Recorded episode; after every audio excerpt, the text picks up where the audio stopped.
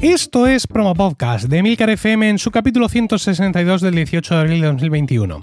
Yo soy Emilcar y este es un podcast sobre micrófonos, técnicas de grabación, publicación, edición, medición de audiencias, entrevistas a podcasters. En definitiva, un podcast donde vamos a hablar de podcasting, porque no hay nada que le guste más a un podcaster que hablar de podcasting. Promo Podcast os llega gracias a Podrover, un servicio para gestionar todas las reseñas que reciba tu podcast en Apple Podcast, en Stitcher y en Podchaser. Visitando podrover.com barra promo podcast, nuestros oyentes pueden tener un descuento de un 10% en esta imprescindible herramienta de marketing digital para podcasters. También os recomiendo visitar emilcar.es, mi blog de podcasting, donde además ofrezco mis servicios de consultor para ayudarte a conseguir más con tu podcast. Muy buenas adictos y adictas al podcasting. El capítulo de hoy es un tanto especial porque se emite en directo como parte del Maratón Pod 2021, un evento que celebra su tercera sesión y la segunda online, pues evidentemente, dadas las circunstancias por las que está pasando todo el planeta. Pero eso no ha sido óbice para intentar crecer. En esta edición se ha querido dar un paso más, ampliando la duración del evento tanto en días como en horarios y expandiéndolo más allá del Atlántico con la participación de podcasts y podcasters de Latinoamérica. Ah, me ahogo. Bueno, esperamos que lo disfrutéis y bueno, si te estás enterando de todo esto, todo ha pasado, entra a maratonpod.com para ver cómo escuchar todas estas horas de podcasting que estamos produciendo en este maravilloso y sonoro fin de semana de abril.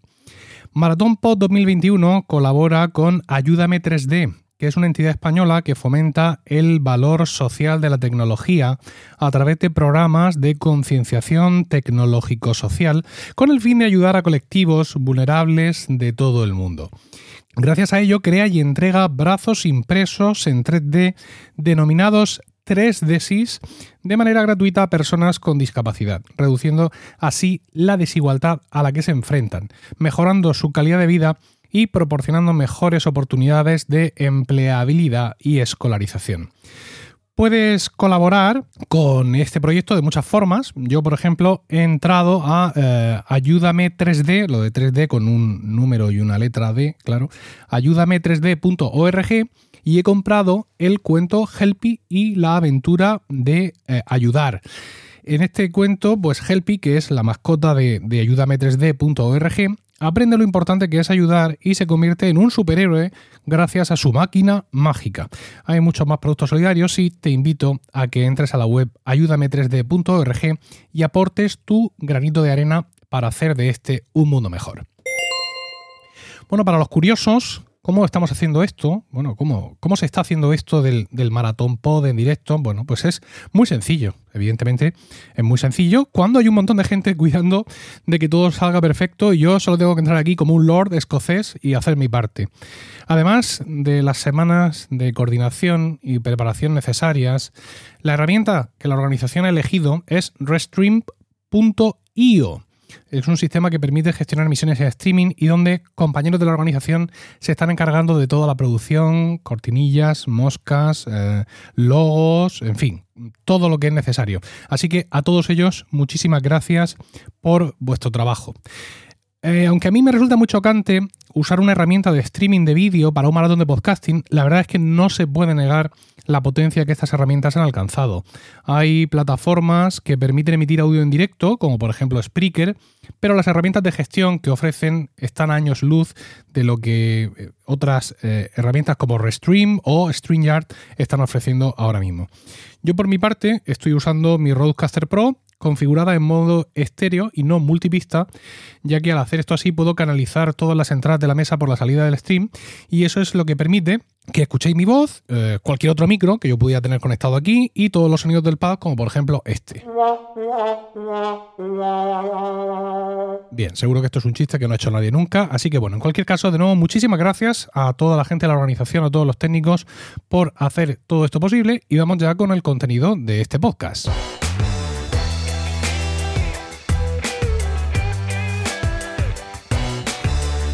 Vamos a empezar hablando de podcast en Amazon Music, que es una de las noticias de las sensaciones de la semana podcasteril. Desde esta semana pasada, eh, Amazon Music admite podcast de todo el mundo en todo el mundo. Antes solo lo hacía en Estados Unidos y a través de determinados hosting. Bueno, esta, esto que acabo de decir realmente no es muy preciso, porque creo que ahora mismo, bueno, Amazon Music tampoco es un servicio que esté en todo el mundo y creo que ni siquiera todavía en todos, en todos los países donde existe Amazon, Music existen los podcasts, ¿no? Pero se están expandiendo y ya han salido de Estados Unidos, que básicamente es lo importante. Entonces, pues evidentemente al cualquier podcaster, que entiendo que sois la mayoría de los que escucháis este podcast, eh, le llega la gran duda. ¿Cómo puedo eh, tener mi podcast en Amazon Music? Bueno, pues en este caso es muy sencillo. Simplemente hay que entrar a la web podcasters.amazon.com y ahí haces login con tu cuenta de Amazon. Sí, esa misma eh, que usas pues, para comprar cables USB-C o para comprar micrófonos o lo que sea, es decir, tu cuenta personal. Entonces, metes el feed de tu podcast y de esta manera puedes reclamar tu podcast si es que Amazon ya lo tenía en su catálogo. A ver, esto puede ser porque Amazon, como hace muchas plataformas, no ha partido de la nada, sino que, bueno, pues de alguna forma yo entiendo que habrá importado, si no todo, parte del catálogo de Apple Podcasts o habrá hecho así una curación rápida, no lo sé, pero algunos podcasts había, porque en el caso de Emil Daily, que es mi podcast de tecnología, eh, estaba ya ahí, con lo cual yo lo que he hecho ha sido reclamarlo. Sin embargo, todos los demás podcasts de mi red no estaban. Entonces, cuando he puesto el feed, lo que he hecho ha sido añadirlo desde cero. El funcionamiento es muy sencillo, ya que como seguramente sabéis, en el feed de nuestro podcast hay un, email, hay una dirección de correo que nosotros mismos hemos, hemos puesto. Entonces lo que hace Amazon es que tú le metes el feed, ellos lo procesan, te muestran la carátula mira, este es tu podcast y hemos encontrado esta dirección de email. Con lo cual, mm, dale a continuar para que te enviemos un email a esa dirección, ¿vale? Y mm, que podamos garantizar que eres quien dices ser. Le dices que ok, te llega ese correo electrónico, haces eh, link en el enlace y ya es tuyo el podcast. Es decir, ese podcast que tú acabas de reclamar o añadir ya está vinculado, ya está eh, presente en Amazon Music, o, por lo menos en, lista, y ya te lo han asignado a ti, a tu cuenta, que esto es lo importante, a tu cuenta de eh, Amazon. Bueno, esto es un sistema que todo el mundo ha usado, ¿no? Spotify también lo usa, Podimo, evidentemente todo el mundo usa este sistema porque de estas formas se aseguran que están vinculando un podcast con su legítimo propietario, es decir, aquel que tiene acceso a la dirección de email que figura en el feed. Todo el mundo, pero menos evidentemente Apple Podcast, porque bueno, alguien programó la plataforma de grabar podcast en COBOL hace 20 años y no lo han tocado porque a esta gente le da todo, le da todo igual. Bueno, una cosa que me ha llamado la atención es que de momento en esta web que os he dicho, podcasters.amazon.com, solo puedes añadir podcasts. ¿Significa eso que no puedo añadir otras cosas como literatura? No. Me refiero a que solo puedes añadirlos. Es decir, no puedes hacer una cosa tan sencilla como ver qué podcast tienes ya añadidos a tu cuenta. Ni puedes ver estadísticas, ni puedes saber nada, ¿no? De momento solo hay cuatro opciones que son añadir o reclamar el podcast, las preguntas frecuentes, una página con consejos sobre promoción, donde pues, te explican un par de trucos y tal, y te ofrecen el, el gráfico este de escúchalo en Amazon Music, y luego, por supuesto, eh, pues los términos y, condiciones. No hay nada más aquí. De momento entiendo que. Bueno, de, momento entiendo. De momento bien, pero entenderlo no lo entiendo. Porque como os he dicho, esto se está abriendo ahora a todo el mundo, pero en Estados Unidos ya lleva algún tiempo. Con lo cual, quizá era el momento de que esta página nos ofreciera algo más. Por ejemplo, insisto, el eh, ver qué podcast yo ya tengo reclamados. Hombre, yo porque soy un tío muy organizado y tengo mi lista de 20 no sé cuántos podcasts que tenemos en Milcar FM y conforme los voy añadiendo los voy marcando.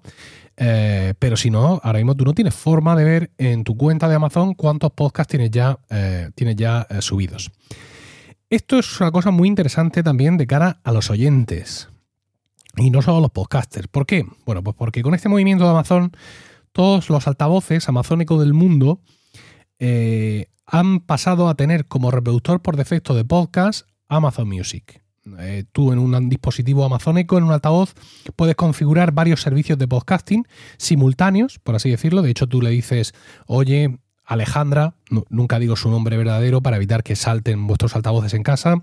Oye, Alejandra, yo quiero escuchar el podcast fulanito y puedes decir en Apple Podcast, por ejemplo, o puedes decir en cualquier servicio que tengas. Ahora mismo, si tú no dices ningún servicio, ese podcast te lo va a buscar directamente en Amazon Music y además te lo va a anunciar de esa forma, ¿no? Te va a decir encontrando o escuchando Emil Daily en Amazon Music. Si le pides un podcast que no está, lo que va a hacer es seguir reproduciendo por donde estabas escuchando el último podcast que estabas escuchando ahí en, en Amazon Music, ¿no? Y e incluso si escuchas varios, mm, eh, varios, em, tienes varios empezados, cuando vuelves a uno que ya estabas escuchando, lo retoma por donde, por donde iba, ¿no? Aunque hayan salido capítulos nuevos. La verdad es que está todo bastante, bastante bien traído porque, bueno, pues esto de controlar la escucha de podcast exclusivamente por voz, pues tiene muchos inconvenientes. A vosotros que os voy a contar.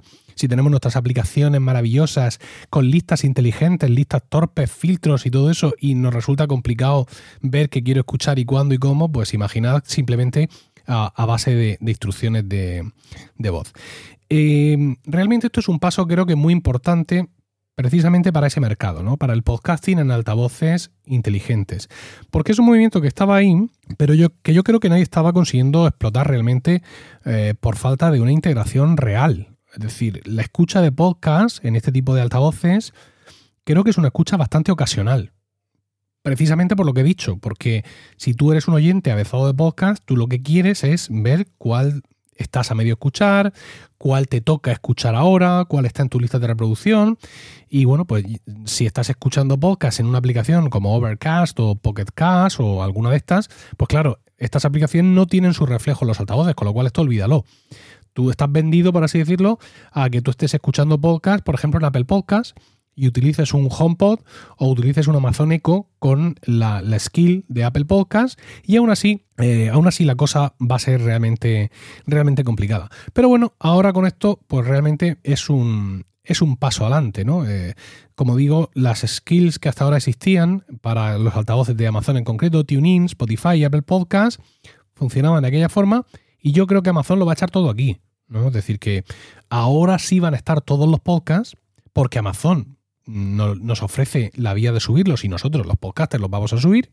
Y luego Amazon se va a procurar de que Alejandra entienda bien lo que le pedimos y de que el catálogo esté bien eh, estructurado para que tenga una mejor relación con Alejandra. En definitiva, va a ser mucho más fácil decirle, Alejandra, quiero escuchar el podcast Emil Daily y te va a entender a la primera porque inmediatamente lo va a buscar en Amazon Music, que si tú le dices, quiero escuchar el podcast Emil Daily en TuneIn, ahí ya tiene que acceder a otro tipo de base de datos y eso es posible que no acabe eh, saliendo tan bien.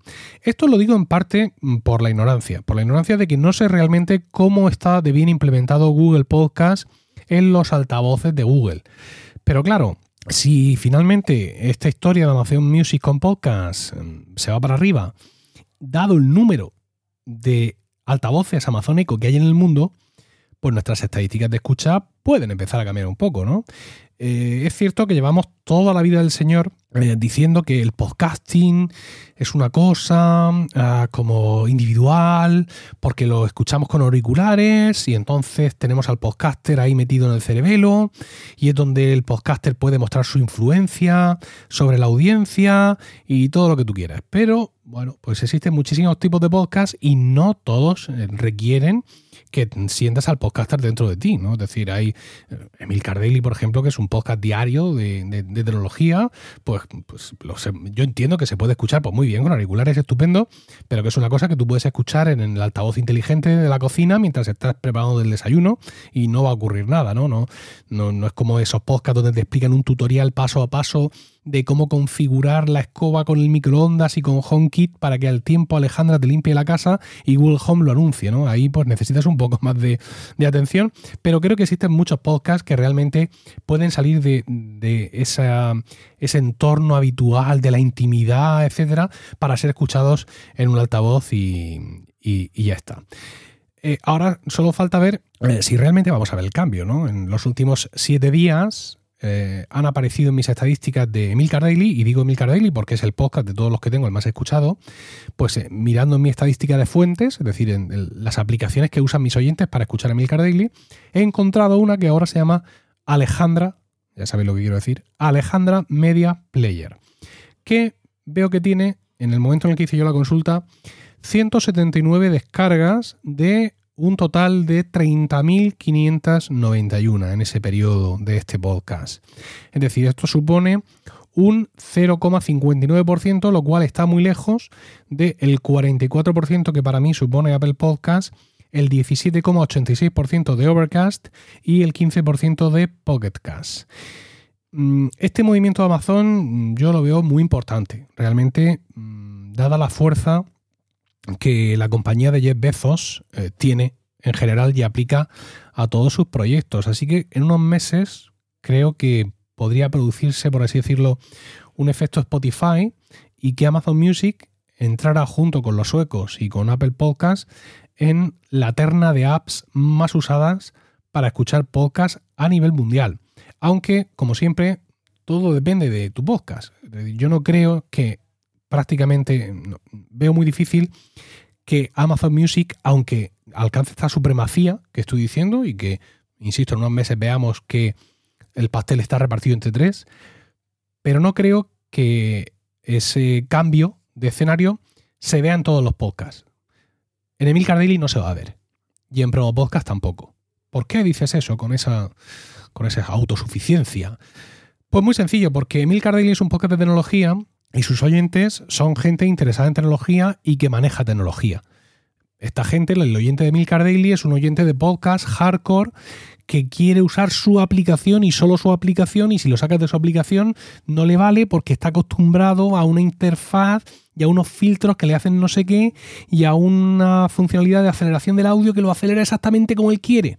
Entonces, ese tipo de oyente no es el oyente que está haciéndose un café y entonces dice, oye Alejandra, quiero escuchar no sé qué podcast, a ver lo que sale. No, ese tipo de oyente sabe muy bien lo que quiere, cuándo lo quiere y a qué velocidad, ¿no? Y exactamente igual los oyentes de Promo Podcast. Los oyentes de Promo Podcast, en su mayoría podcasters o gente muy, muy, muy aficionada al podcasting, pues tampoco mm, va a dejar que, una, que un altavoz decida qué suena y cómo suena y a qué velocidad, ¿no? Pero eh, en general, digamos, de promedio es posible que esto ocurra y, bueno, pues eh, siendo como soy un observador eh, avezado de la actualidad, todos estos cambios que ocurran os los iré contando por aquí por, por Promo Podcast.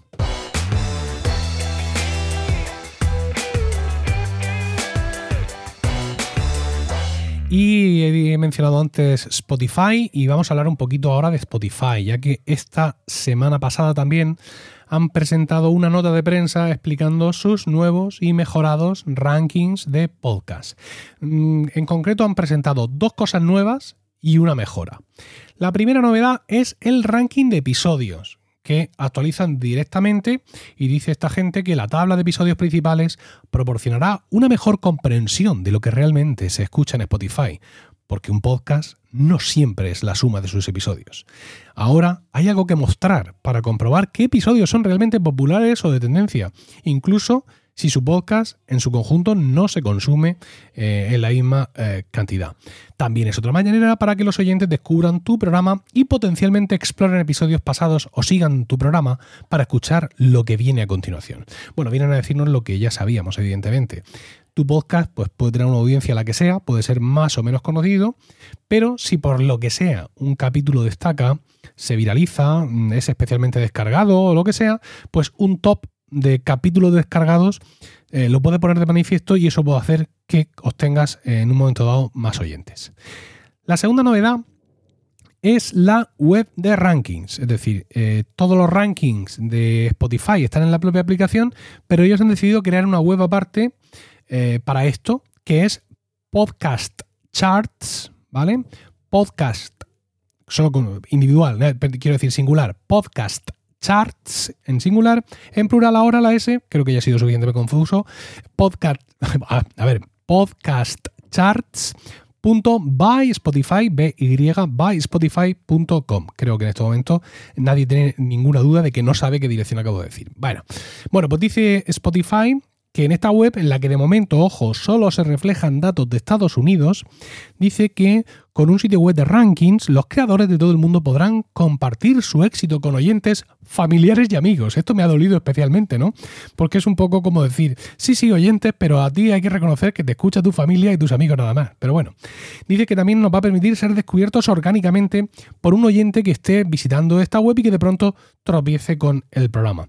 Al igual que la experiencia de rankings dentro de la aplicación, cualquiera podrá previsualizar un podcast y seguirlo directamente desde esta, web, lo que hace que sea fácil para que los oyentes prueben cualquier programa que descubran.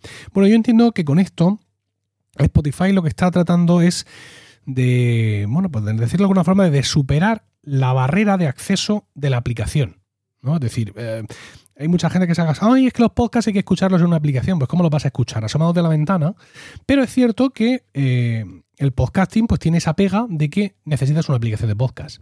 Entonces, que alguien como Spotify, cuya aplicación está instalada en la inmensa mayoría de los teléfonos del mundo conocido, se tome este esfuerzo por, digamos, saltarse un poquito el tema de la aplicación, pues la verdad es que llama la atención y es encomiable y es de, y es de agradecer. La web está encabezada por un banner grande de un podcast destacado. En el momento en el que yo lo he visto estaba eh, Obama con Bruce Sprinting. Y luego también tiene otra sección que se llama The Roster, donde nos muestran cuatro carátulas de podcast que Spotify recomienda por el motivo que sea justo en este momento. De hecho, The, Roster, escrito como suena, roster, creo que significa el, turno o los que están de turno o a los que les toca o algo de eso, ¿no? Es decir, que de alguna forma parece que eh, Amazon elige de alguna forma editorial qué podcasts van a estar ahí siendo destacados. Eh, estas son las dos novedades, ¿no? Y luego te decía que había además una mejora. La mejora viene en el pod, eh, podcast, donde nos dice Spotify lo siguiente. Ideamos una nueva metodología que ayuda a los oyentes a encontrar lo que realmente están buscando. La intersección de lo popular y lo emergente. Ahora, la cantidad de seguidores de podcast en Spotify influye en el algoritmo y la definición de lo que comprende un podcast mm, superior, junto con los números recientes de oyentes únicos de Spotify lo que hace que sea más posible para los nuevos programas de rápido crecimiento que perforen la burbuja, por así decirlo. En general, estos cambios significan que la lista es más capaz de reaccionar a nuevos podcasts, voces frescas y subidas rápidas, mientras que da a los oyentes más razones para revisarla con frecuencia para descubrir nuevos programas. Bueno, Spotify nos acaba de explicar cómo funciona su ranking de top podcasts, que es algo que no ha hecho Apple en 16 años. Es decir, cómo funciona el ranking de Apple Podcasts es uno de los grandes arcanos del podcasting. Muchas teorías se han generado durante todos estos años. Muchos secretos se han creído estar eh, transmitiéndose de boca de podcaster a oído de podcaster en las noches de plenilunio, pero realmente nadie lo sabe. Nadie lo sabe y aparte Apple no te lo dice. Y aquí Amazon Ay, Amazon. Estoy mezclando Amazon con Spotify. No sé al final en qué va a quedar esto, pero bueno. Y aquí Spotify eh, pues sí, sí te lo dice, sin ningún problema. Oye, pues sí, efectivamente, seguidores, pero mm, tiene un gran peso lo más reciente, pues, pues eh, precisamente para que, para que este top podcast sea algo dinámico y no tengamos siempre a los cinco primeros arriba los grandes cinco programas de radio que se escuchan en formato podcast, porque esto es así y se acabó. Y la verdad es que me resulta muy interesante que funcione así el ranking, pero sobre todo que funcione así manifiestamente, ¿no? Es decir, que ellos lo digan y digan, bueno, y a partir de ahora esto va a ser más dinámico y va a funcionar así. Bueno, pues estas son las dos novedades y la mejora en los rankings de Spotify que nos han presentado esta, esta semana. Esto de los rankings es un asunto medio complicado, ¿eh? eh no digo yo que no creamos en los rankings o que dejemos de creer en los rankings, porque evidentemente eh, en algo hay que creer. Pero mm, tenemos que tener claro lo complicado de nuestro medio, ¿no? Mm. Es decir, una, una de las pegas del podcasting es la falta absoluta de trazabilidad. Tú no sabes de dónde demonios te vienen los oyentes. Y por tanto, no sabes cómo de importantes realmente son los rankings y cuántos oyentes te pueden encontrar gracias a ellos. Tú puedes pensar, oh, he tenido un capítulo top, me he salido y he estado arriba dos días, arriba del ranking de, yo que sé, de Apple Podcast o de donde sea, y bueno, esa semana he ganado un montón de oyentes. Bueno, vale. Pero es que si has tenido un capítulo top que te ha salido, no solo eso te ha llevado a estar arriba del top de Apple Podcast o de donde sea, es que seguramente ese podcast ha sido más compartido por tus oyentes habituales, lo han difundido más. Entonces, ¿de dónde ha venido la subida, no? Eh, hay un montón de aplicaciones de escucha de podcast ahora mismo que generan sus propios rankings a partir de sus propias escuchas. Eso te puede dar una pista. Es decir, si tú ves, por ejemplo, que has estado en el top de, de Pocket Cast, que genera sus propios rankings, luego tú puedes comprobar si han subido tus escuchas en Pocket Cast o si han subido pues, eh, tus suscripciones, si es que lo puedes controlar en esa, en esa aplicación. Pero claro, una difusión por redes sociales, eso lo diluye por completo. Yo, por ejemplo, esta mañana he, estado eh, compartiendo un podcast de mm, Un Minuto en Nueva York, un podcast que publicó en enero sobre el Dakota Building y el aniversario del asesinato de, de John Lennon. Me encanta Un Minuto en Nueva York, todo el trabajo que hace, pero en este capítulo se ha salido. Y yo lo estaba escuchando en Pocket Cast y he publicado un tweet, hay que escuchar esta obra de arte, y he publicado el enlace de Pocket Cast. Ah, bueno, muy bien. Yo entiendo, porque es así, que incluso puedo mirar las estadísticas del tweet, cuánta gente ha hecho clic, pero luego habrá habido otra mucha gente que ha visto lo que yo ponía, ha leído el título, y como ellos usan Overcast, o usan eh, Evox, o usan lo que sea, pues se han ido a su aplicación y lo han buscado a mano. Y ahí ya se rompe, se rompe la trazabilidad. ¿no? Entonces, insisto, no digo yo que dejemos de creer los rankings o de atender a cómo funcionan, porque evidentemente, como ya he dicho, en algo hay que creer. Pero tenemos que tener claro lo complicadísimo que es nuestro medio y dar a cada cosa su importancia justa.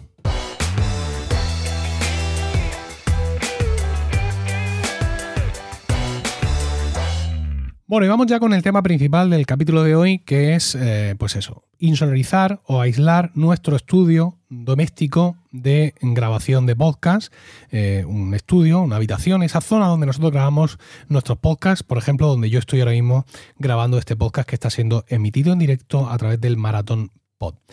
Y es que mm, son, es muy importante realmente. Eh, hay muchas cosas que son muy importantes en el podcasting, ¿no? Ya he dicho que había que dar a las, a las estadísticas, a los rankings, su importancia justa. Pero muy, muy importantes son sin duda las condiciones de grabación en nuestros estudios domésticos de podcasting. Sencillamente, y sin entrar en cuestiones de tipo de materiales y sus propiedades físicas, porque existe y está ahí y hay mucha gente que lo sabe, pero vamos a ir, vamos a, ir a, lo llano. Y es que el sonido es una cosa que es absorbida o rebota y según en qué casos nos puede interesar que haga una cosa u otra.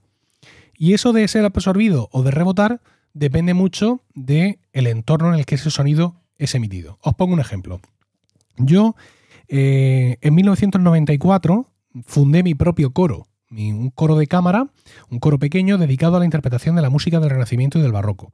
Yo tenía entonces 19 años, lo fundé eh, con mis amigos en el 94. Sí, fue en el 94. Sí, tenía 18 años. Sí, 17 para cumplir 18, sí. Y bueno, pues evidentemente cuando tú diriges un coro que canta polifonía, tus necesidades de acústica son muy distintas. Tú no quieres que el sonido sea absorbido, tú quieres que el sonido rebote, pero que rebote lo justo. Claro, que tampoco puedes tener un eco, es decir, no te puedes meter a cantar a las cobas del drag.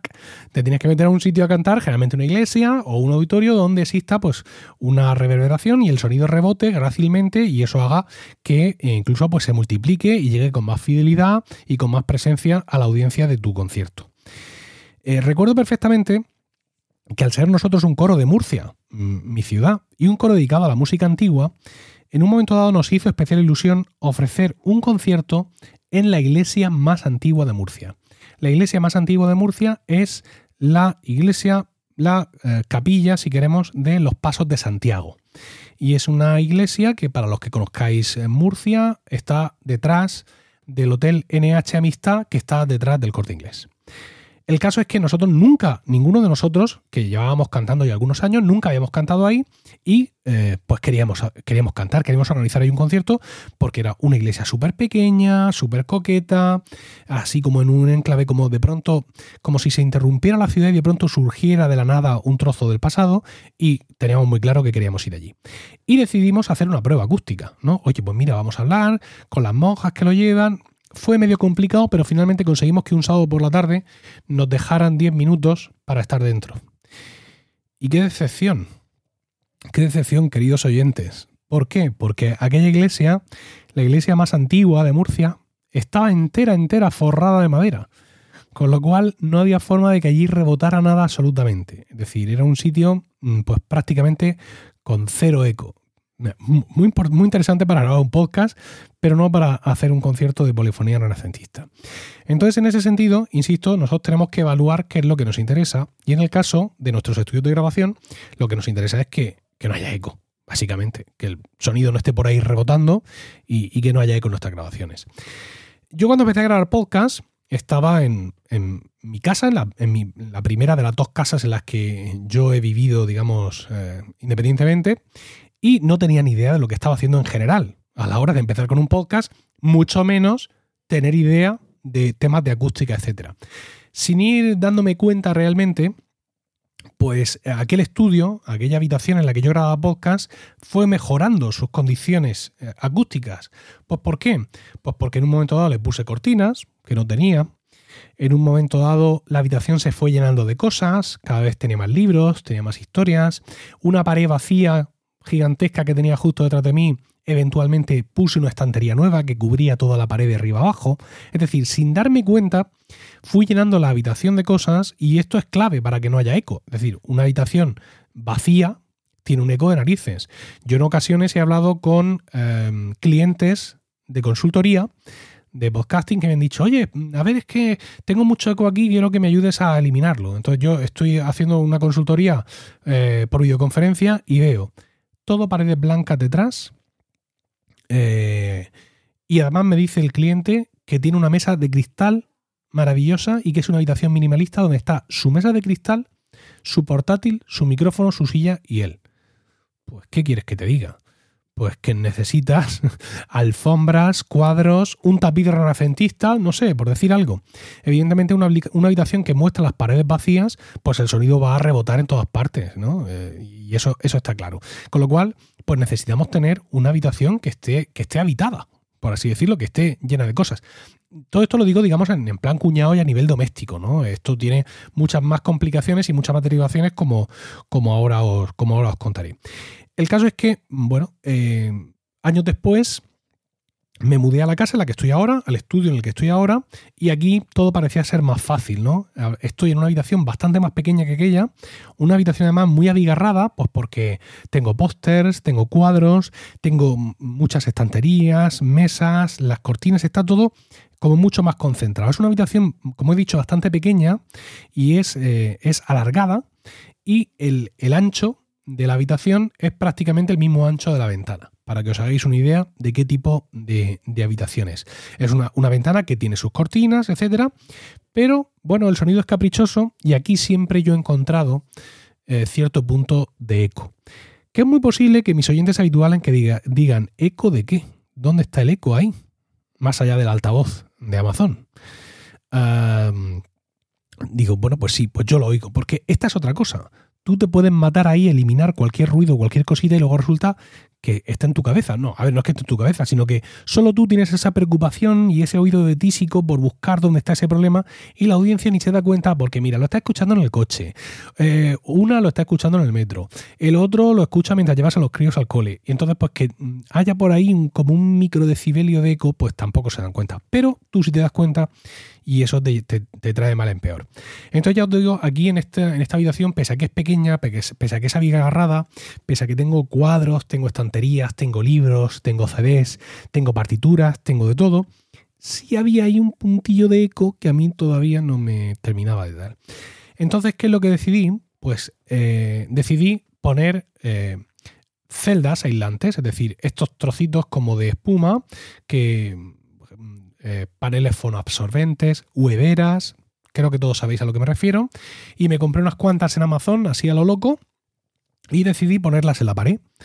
Y eh, he planteado un grupo de 6 por 4 celdas y bueno, pues el sonido ha mejorado, pero mientras lo hacía, mientras las ponía todas ahí juntas, en bogollón, en bloque, yo tenía claro que de alguna forma eh, estaba trabajando sin sentido, ¿no? sin saber realmente lo que hacía y además, mm, tampoco mm, sin molestarme mucho, ¿no? Porque, claro, el, eco que yo percibía era tan pequeño que partiendo de una habitación ya llena de cosas, pues el resto de cosas que yo pudiera estar haciendo para mejorar ese sonido era algo, mm, por así decirlo, buscando la perfección y que seguramente yo iba a ser el único en notar. En, ese sentido, en el sentido de saber bien lo que haces y volverme loco, y no volverte loco, perdón, recientemente he estado mirando un curso que hay en boluda.com. Boluda.com son unos cursos de, marketing online de, de Joan Boluda, muy conocido en el mundo del podcasting. Yo tengo ahí algunos cursos, también de podcasting, etcétera. Y recientemente ha publicado un curso de acústica para podcasting que es una auténtica locura y que puede hacer que te explote la cabeza y además te cree un montón de necesidades. ¿no? Eh, dice la presentación del curso a lo largo de 10 clases vamos a ver cómo adaptar una habitación normal para que sea óptima para la locución vocal. estudiaremos la física del sonido, analizaremos nuestro espacio para saber qué soluciones debemos llevar a cabo, diseñaremos y modelaremos previamente nuestros estudios. Esto, es cierto. Eh, veremos qué equipo y accesorios son los más recomendables y veremos cómo reparar el sonido en postproducción si a pesar de todo algo falla y no podemos volver a grabar. Eh, el curso es un auténtico disparate porque, digamos, es la quinta esencia de todo lo que os he contado hasta ahora y de lo que os voy a contar después, pero todo concentrado. Es que te enseña incluso a, usar un programa de, sketching para hacer tú el diseño completo del estudio. Y también te enseña, que esta es la parte más loca, porque yo apenas soy capaz de darme las coordenadas de los zapatos, te enseña a hacerte tú mismo la reforma completa, incluyendo paredes, techo y suelo. Si sois habilidosos y además tenéis un espacio donde aplicar todo esto, seguramente eh, encontraréis estas instrucciones de gran utilidad. A mí me resultó especialmente interesante la cuarta clase del curso, que se llama Soluciones Acústicas, que es la que yo hubiera necesitado pues para que todos estos paneles fonoabsorbentes que yo he puesto no los hubiera puesto así sin ton ni son.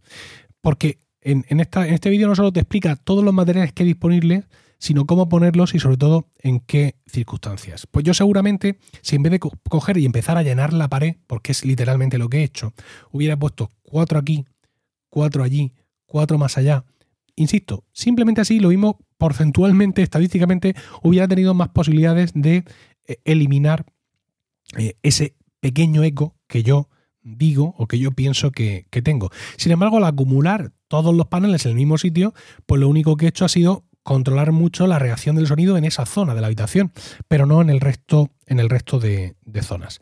Bueno, el caso es que, como te decía, mi estudio está muy bien. Eh, por cómo está, porque es un estudio pequeño, porque está muy lleno de cosas y porque, bueno, pues yo algo he hecho. La plataforma me preguntan, estoy, como ya os he dicho, estamos en directo y algunos oyentes dicen una pregunta. El curso no es mío, porque yo de todo esto no tengo tanta idea. El curso está en boludaconb.com. Bueno, pues os decía que eh, mi estudio está muy bien, pero necesito una reforma. Y una reforma no solo por temas sonoros, que insisto, está muy bien, mm, pese a, mi, pese a mis manías, sino porque pues necesito optimizar el espacio que tenemos aquí, eh, mejorar la luz, porque por ejemplo mi mujer, que entre otras cosas es profesora de universidad, cuando tiene que corregir exámenes de los que los alumnos hacen en papel con un boli, porque esto existe todavía, pues no puede estar aquí, porque aquí no tiene luz suficiente para corregir en condiciones, entonces se me va a la cocina. Y no tiene sentido tener un estudio para trabajar y que mi mujer se tenga que ir a la cocina porque allí tiene mejor luz. El caso es que, eh, como os he dicho, si yo quisiera solo mejorar la acústica, pues trataría de hacerlo por mí mismo con mejor o con menor acierto. Pero necesitando ya más cosas, he hecho lo que creo que es lo mejor para alguien como yo, de, por naturaleza torpe, que es contratar a alguien. Eh, nuestra empresa de reformas de interior habitual, con la que ya hemos hecho algunos trabajos en casa, nos ha hecho una propuesta de rediseño pensada fundamentalmente para insonorizar, pero sin pasarse. Quiero decir, eh, ¿cómo se insonoriza una habitación? Pues perdiendo espacio. Es decir, volviendo a construir una habitación más pequeña dentro de la anterior y que la cámara de aire entre las paredes te insonorice por completo. Pero yo no estoy para perder metros. Con lo cual, pues ellos me han, ofrecido varias posibilidades para que esta habitación esté más insonorizada todavía. Lo primero, que además se lo pedí yo, moqueta all the way. Moqueta en suelos y paredes. No os quiero ni decir la cara que me ha puesto la gente cuando aquí en Murcia les he dicho que iba a poner una habitación moqueta en el suelo y en las paredes. Y me han dicho todos, ¿pero para qué? ¿Para qué quieren moqueta, Julio? Ya se lo he explicado y ya la gente pues, lo, lo ha entendido. El caso es que eh, al principio, cuando yo pensaba esto, yo le decía a mi mujer, oye, pues mira, sí, ponemos moqueta, claro, mi mujer me miraba con la misma cara que os podéis imaginar, e hice una prueba de concepto. Y es que me compré una alfombra del IKEA, una alfombra muy básica, una alfombra alargada, ¿de acuerdo? Para ponerla en el espacio en el que, en el que ahora mismo hay disponible aquí en la habitación, digamos, sobre el que están las sillas de trabajo. Es un tostón increíble porque las sillas que tenemos son sillas de ruedas eh, y chocan con los bordes, pero la acústica cambió a mucho mejor. De hecho, cuando tú vienes hablando por el pasillo y entras a esta habitación, notas cómo el sonido, mm, digamos, el, recorrido del sonido que tú emites se reduce muchísimo. Y eso significa que la cosa funciona y que la idea es buena. Entonces, cuando se lo demostré, digo, mira, si he puesto aquí esta, esta alfombra del IKEA y fíjate la diferencia, pues tú imagínate cuando todo esto lo enmoquetemos. Porque mi mujer graba podcast, pero otra cosa que hace aquí dentro es trabajar. Y nosotros tenemos tres niños. Y son tres niños bastante ruidosos, como todos los niños. Entonces, claro, no basta en esta casa mía, no basta con decir, me meto a trabajar, que nadie me moleste. Porque es que tú los oyes, los oyes porque no sé qué, que me ha dicho, que me ha pegado, que me está mirando, ¿por qué no deja de mirarme? Tal. Y es terrible. Con lo cual, pues le, vendí dije, esta historia a mi mujer, le dije, venga, vamos, aquí hay que meternos un poco y gastarnos los billetes porque no solo para el podcasting, sino también en general para poder trabajar con tranquilidad. Y me dijo, pues venga, eh, tírale. Bueno, como te decía, mm, la prueba de la alfombra del IKEA funcionó. Ahora mismo la tengo bajo de mí porque todavía no, no hemos empezado con la, con la reforma. Y insisto, si funciona con esta alfombra, pues con la moqueta va a funcionar mucho mejor. Y no estamos hablando de una moqueta especial insonorizante de pelo largo, que las hay. Es una moqueta de cierto caché, con ciertas propiedades en general, pero sin propiedades sonoras específicas. Pero claro, siendo una habitación pequeña y cubriendo solo y paredes, pues sin duda va a hacer su función. Y para rematar, aparte de cambios en los muebles y en la luz, que esto a vosotros no os importa, no, que no, es, que no es que nos importe, que no os interesa, eso es más educado, vamos a poner cortinas fonoabsorbentes, que son unas cortinas que son capaces de absorber determinadas frecuencias del sonido. Eh, es un mundo aparte. Las cortinas fonoabsorbentes hay muchísimos modelos en función del peso, del tipo de material. Incluso eh, he visto una página web, un catálogo, en el que puedes elegir qué modelo quieres en función de los decibelios que son capaces de absorber con éxito. ¿no? Bueno, pues estas cortinas fonoabsorbentes las vamos a montar en rieles para estar plegadas y en un momento dado las vamos a desplegar cuando llegue el momento de grabar o de estar más concentrados. Van a salir desde el lateral de cada una de las mesas, es decir, yo voy a poner dos mesas enfrentadas a la pared como estoy haciendo ahora, en uno de, las paredes, de, los laterales largos de la habitación, y una mesa quedará como pegada a la ventana y la otra quedará como pegada a la entrada de la habitación. Bueno, pues de, esos extremos de las mesas van a salir las dos cortinas fonoabsorbentes hasta la pared de enfrente, creando como una especie de caja, no hermética, pero una caja, en el cual pues tú vas a tener moqueta en el suelo, moqueta en la pared de enfrente, moqueta en la pared de atrás y las dos cortinas fonoabsorbentes por los laterales. Si así no se elimina ese mini eco que yo digo que tengo, pues yo ya no sé eh, qué es lo que voy a hacer. E incluso eh, los rieles van motorizados. Con lo cual, en un momento dado, y después de la programación adecuada, yo voy a poder decir eso que llevo mucho tiempo queriendo decir, que es, Alejandra, voy a grabar un podcast.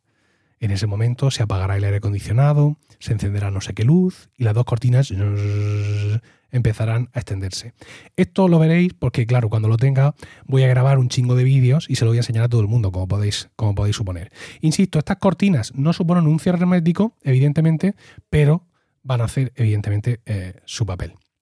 Bueno, una norma básica del podcasting es tratar eh, de que la grabación se haga en las mejores condiciones posibles para luego trabajarla lo menos posible. ¿no? Muchos problemas se pueden solucionar con dinero. Es decir, voy a comprarme un mejor micro, voy a comprarme una mejor mesa, una mejor interfaz, voy a hacer una reforma del estudio, pero no hay dinero que te solucione una grabación